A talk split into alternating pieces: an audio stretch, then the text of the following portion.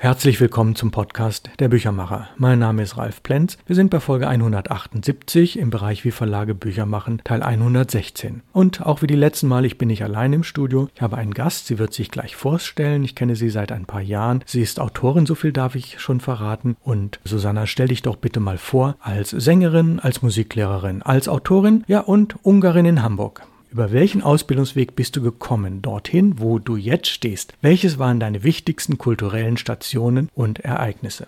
Ja, erstmal Dankeschön für die Einladung. Ich freue mich, dass ich heute hier teilnehmen darf. Mein Name ist Susanna M. Farkasch. Und ich bin in Budapest geboren, in der DDR aufgewachsen und in Budapest habe ich dann mein Abitur gemacht, als Dolmetscherin gearbeitet. Als ich dann aufhörte, als Dolmetscherin zu arbeiten, da war ich 25 und mit 26 habe ich dann mein erstes Buch, Das dunkle Labyrinth der Seele, geschrieben auf Ungarisch. Und im Alter von 29 bin ich dann nach Hamburg gekommen, weil ich studieren wollte. Ich wollte ursprünglich Psychologie studieren, aber es ist Philosophie daraus geworden. Mit 32 habe ich dann mein nächstes Buch veröffentlicht, beziehungsweise erstmal nur geschrieben, mit dem Titel Sei einfach und du wirst. Und jetzt bin ich seit 16 Jahren freischaffende Sängerin, Autorin. Und Sängerin bin ich hauptsächlich in Altenheimen, wo ich auch drei Jahre als Betreuerin tätig war. Und all meine Erfahrungen, die ich da gesammelt habe aus den Gesprächen und aus den Beobachtungen, habe ich dann in dem Buch Heimgeschichten Alt und im Abseits gebündelt.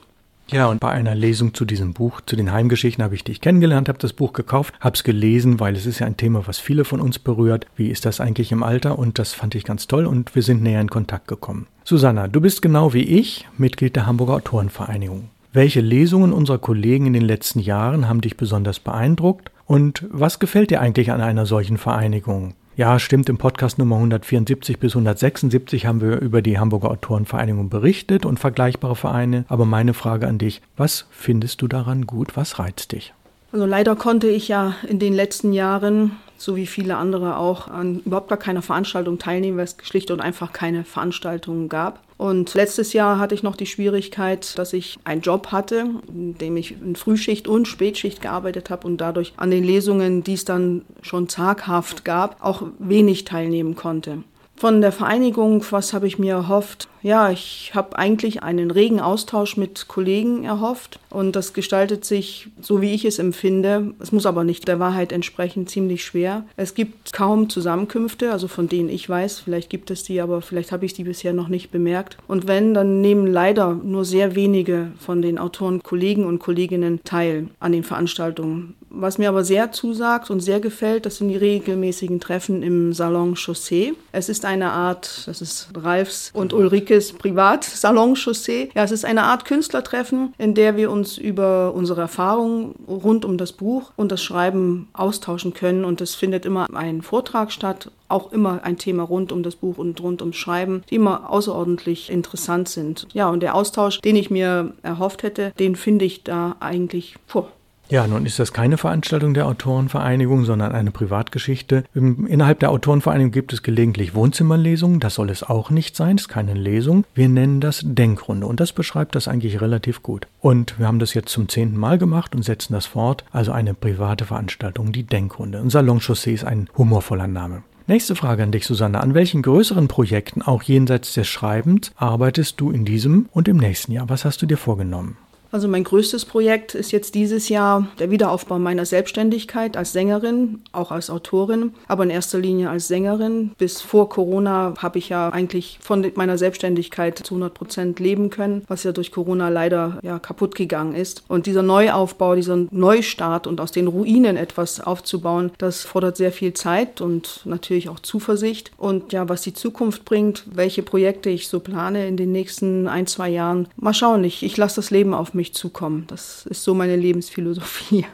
Du siehst das durchaus sehr humorvoll und das Lachen gefällt mir immer sehr. Kommen wir auf deine Schreibprojekte zurück. Berichte doch mal inhaltlich davon. Was ist eigentlich deine langfristige Perspektive dabei? Also ich habe die letzten zwei Monate damit verbracht, mein erstes Buch, Das dunkle Labyrinth der Seele, aus dem Ungarischen ins Deutsche zu übersetzen. Nun folgt die Überarbeitung. Ich habe das Buch vor 25 Jahren geschrieben, beziehungsweise das Buch hat mich vor 25 Jahren überfallen. Ich hatte noch nie die Idee, Autorin zu werden, aber irgendwie kam das Buch zu mir vor 25 Jahren und seitdem sehe ich natürlich viele Dinge anders. Das Buch beinhaltet sehr gute Gedanken, aber ich muss da schon ran und muss hier und da schleifen und Veränderungen durchführen. Und wenn ich mit dem Buch fertig bin, dann plane ich ein Kinderbuch zu schreiben. Das ist ein Buch, das mich seit letztem Jahr verfolgt und das auch geschrieben werden will, wie so alle meine Bücher immer geschrieben werden wollen und mich immer auffordern, dass ich schreiben soll. Ja, längere Perspektiven ist natürlich der Traum davon, vom Schreiben und vom Singen leben zu können. Vom Singen leben, das habe ich ja schon einmal geschafft. Und ja, und nun kommt das Schreiben hinzu. Mal schauen, ob ich das schaffe, aber ich denke schon. Ich finde, Susanna, du hast ja sehr gute Voraussetzungen zu und durch die Hamburger Autorenvereinigung und die anderen Kontakte auch ganz gute Möglichkeiten, sozusagen das, was du dort in der Mache hast, mal anzulesen, anzutesten und dann weiterzusehen. Ein Verlag zu finden, ja, das ist die nächste Frage. Einen Verlag für die Veröffentlichung zu finden, ist in den letzten 20 Jahren deutlich schwieriger geworden als zuvor. Was sind denn eigentlich deine Erfahrungen bisher gewesen, was die Verlagssuche angeht? Ja, da hatte ich wie so oft in meinem Leben Glück, denn für mein erstes Buch, für das dunkle Labyrinth der Seele, ich habe das Buch geschrieben und ich habe das dann meinem damaligen Chef gegeben. Er hat es gelesen und hat gesagt, er hilft mir bei der Veröffentlichung. Und das Buch wurde dann so schnell veröffentlicht, das war eigentlich fast zu schnell für mich. Und die anderen beiden Bücher, die Vincent-Geschichten, so nenne ich das Buch, sei einfach und du wirst, und die Heimgeschichten, die habe ich dann, ja, da musste ich auch keinen Verlag suchen. Also ich war fertig mit den Vincent-Geschichten und über Facebook hatte ich einen ungarischen Bekannten, Bekannten und er hat einen Verlag gegründet und das habe ich erst gar nicht so richtig registriert. Und nach zwei Jahren ungefähr, da klingelt es da oben in meinem Kopf, sagt, der hat einen Verlag, da kannst du doch mal deine Geschichten auch hinschicken, vielleicht will er das ja mal veröffentlichen. Und habe ich ihn gefragt und er war total offen und habe ich ihm das Manuskript geschickt und er hat gesagt, er nimmt das und es wurde veröffentlicht. Und also deswegen, ich war nicht in der Situation, dass ich einen Verlag suchen musste oder einem Verlag hinterherrennen musste oder etliche Versuche starten musste mit meinen Büchern, sondern ich hatte ganz einfach Glück. Ja, es ist ein bisschen ähnlich wie das, was äh, Charlotte Oeckert auch sagt und äh, Sabine Witt ja auch ein bisschen. Man muss die Kontakte, die man hat, ausbauen und die Augen und Ohren offen halten, auch mit Buchhändlern sprechen und dann findet man in der Tat den geeigneten Verlag. Das kann länger dauern und da kann man auch Pech haben und mein Blick in die Runde in der Autorenvereinigung, die zeigt schon, manch einer sucht relativ lange und nimmt dann einen ja, Strohhalm und der Strohhalm heißt manchmal, dass der Verlag das zwar ganz toll macht, aber der sagt, naja, du musst dann aber 100 oder 200 Bücher abnehmen. Das ist in der Tat manchmal ein bisschen schwierig. Meine nächste Frage, Susanna. Wie lässt sich Denken und Schreiben mit anderen Arbeiten eigentlich kombinieren? Und nächster Teil, sind Veröffentlichungen auf Papier immer notwendig? Was sind für dich die Alternativen? Ja, also ich schreibe unheimlich viel im Kopf. Ich beobachte mein Umfeld, ich beobachte mich und beobachte mich und die anderen im Umfeld und ich registriere vieles und ich habe meistens ein Heftchen mit dabei, an das ich dann meine Ideen reinschreibe oder nur ein Wortfetzen hinkritzel und anhand dessen weiß ich auch noch nach mehreren Jahren, was ich damit gemeint habe. Und wenn ich eben kein Heftchen habe, dann schreibe ich mir das eben auf die Hand oder auf Serviette oder sonst irgendwo alles, was greifbar ist und worauf ich etwas schreiben kann. So entstanden zum Beispiel auch meine Heimgeschichten. Ja, für mich ist ist die Veröffentlichung der Bücher auf Papier sehr notwendig. Ich bin ein Mensch, der mit den Büchern arbeitet. Ich unterstreiche schöne Formulierungen und starke Wörter. Ich muss ein Buch einfach in den Händen halten können. Ich habe schon mehrfach mit einem E-Reader versucht oder auch runtergeladen die Bücher, aber letztendlich habe ich sie mir immer nachbestellt, weil es verliert ganz einfach an einer sehr wichtigen Dimension. Das hat bei mir nichts mit Gewohnheit zu tun, glaube ich zumindest, sondern jeder, der den Unterschied zwischen einem Live-Konzert und einer CD kennt, weiß, wovon ich jetzt rede. Die Menschen der Zukunft aber, die keine Konzerte, keine Bücher und keine gekochte Nahrung mehr kennen werden, werden gar nicht mehr wissen, was ihnen fehlt. Ganz einfach, weil sie nicht mehr wissen, dass es auch etwas anderes mal gab. Gott sei Dank gehöre ich noch zu den Menschen, denen diese lebensnotwendige Dimension des Fühlens, des Lebens nicht geraubt wurde. Ja, vielen Dank. Wie sind deine Erfahrungen eigentlich mit Video und mit den sozialen Medien? Was würdest du anderen Autoren empfehlen? Mit den sozialen Medien habe ich ehrlich gesagt so ein bisschen meine Probleme. Also ich habe das Gefühl, also es ist jetzt aber eine sehr subjektive Einstellung, dessen bin ich mir auch sehr bewusst. Also meiner Meinung nach wimmelt es im Netz nur von Menschen, die sich irgendwie positionieren und profilieren wollen und ich tue mich damit vielleicht aufgrund meiner Persönlichkeit ehrlich gesagt etwas schwer. Ich komme mir, wenn ich mal den Versuch einer Selbstdarstellung starten will, vor wie ein Pfau. Ich bin aber ein Mensch. Das ist mein persönliches Empfinden. Natürlich sehe ich, dass viele diese Medien recht gut nutzen können. Vielleicht schaffe ich das auch einmal, denn den anderen Autoren, die etwas moderner fühlen und denken als ich, würde ich auf jeden Fall raten, die sozialen Medien stark zu nutzen. Aber gleichzeitig dürfen sie die tatsächlichen Kontakte mit den Menschen aus Fleisch und Blut nicht aus dem Auge verlieren. Wer den Kontakt mit Menschen nicht pflegt, wird auch nichts mehr schreiben können und wird auch keinen Stoff mehr zum Schreiben haben, meiner Meinung nach. Ja, da ist in der Tat sehr viel dran. Video als Stichwort nochmal, wir haben da ja eine ganze Menge gemacht. Wir haben zwei Folgen von Büchermacher TV gemacht. Die kann man bei YouTube nachlesen. Und vielleicht als kurze Frage zwischendrin, wie kann ich dich eigentlich digital erreichen? Sag doch mal kurz, wo du auf Facebook zu erreichen bist und deine Website. Und vielleicht auch nochmal die letzten zwei Bücher, die du veröffentlicht hast, sodass man das auch nochmal nachschlagen kann und sagen, ah, jetzt weiß ich mehr über sie oder ich will mir das Buch bestellen, wenn du das kurz machst. Also Facebook, Website und Buchtitel. Also im Internet kann man mich immer unter meinem Namen Susanna M.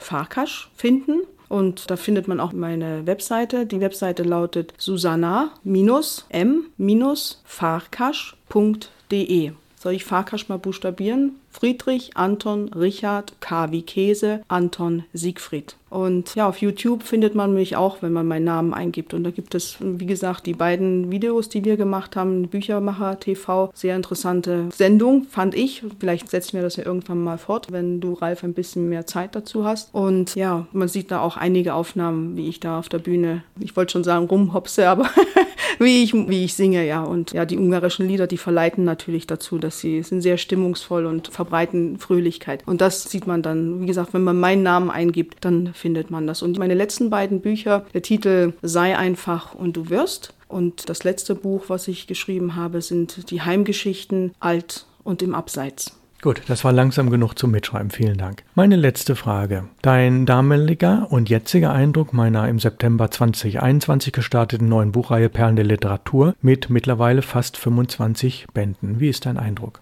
Also ich kenne ja die Reihe noch aus ihrer theoretischen Zeit, als du noch uns fragtest oder uns batest, dass wir an unseren Bücherregalen mal schauen sollten, ob wir einen Titel finden, der uns besonders am Herzen liegt und dass wir dir diesen Titel nennen sollen. Vielleicht kannst du das dann auch in deiner Buchreihe, die du gerade planst, veröffentlichen. Und damals, als das Ganze anfing, da konnte ich noch nicht besonders viel mit dieser Idee einer Buchreihe anfangen. Aber mittlerweile, ich habe ja nicht nur daran mitgearbeitet, sondern auch die ganze Entstehung miterleben dürfen. Und ich habe vieles verstanden, vieles begriffen, nämlich dass das äußere Erscheinungsbild eines Buches auch sehr wichtig ist. Ein Buch ist wie ein Mensch. Der Mensch hat einen Körper, eine Erscheinung und er hat ein Innenleben, er hat eine Geschichte mit Freude, Not, Liebe und Trauer. Und genauso wie bei einem Menschen, wie man da auf einen ersten Eindruck achtet, tun wir das auch bei einem Buch. Wie sieht es aus? Wie fühlt es sich an? Ist es billig, hochwertig? Und dann, nachdem man es befühlt hat, nachdem man es gekostet, geschmeckt hat, kommt die Frage nach dem Inhalt. Welche Geschichte erzählt es mir? Ist sie spannend, interessant für mich oder eher langweilig? Und erst wenn alles passt, sprich die Erscheinung, Sympathie und der Inhalt, die Geschichte, dann fühlen wir uns wohl mit dem Buch. Und die Bücher der Buchreihe erfüllen meiner Meinung nach beide Kriterien. Sie sind optisch und haptisch sehr schön und durch die Auswahl inhaltlich auch einmalig. Und das Besondere und was mir sehr, sehr gefällt, ist das Herz, das hinter dieser Buchreihe schlägt. Das Besondere und das Sympathische, wenn man sich die Titel dieser Bücher anguckt, merkt man sehr schnell, dass da die neue Zeit, die amerikanischen Autoren komplett fehlen. Und das ist ja nicht durch Zufall so passiert, sondern dahinter steckt eine Botschaft. Und die Botschaft ist auch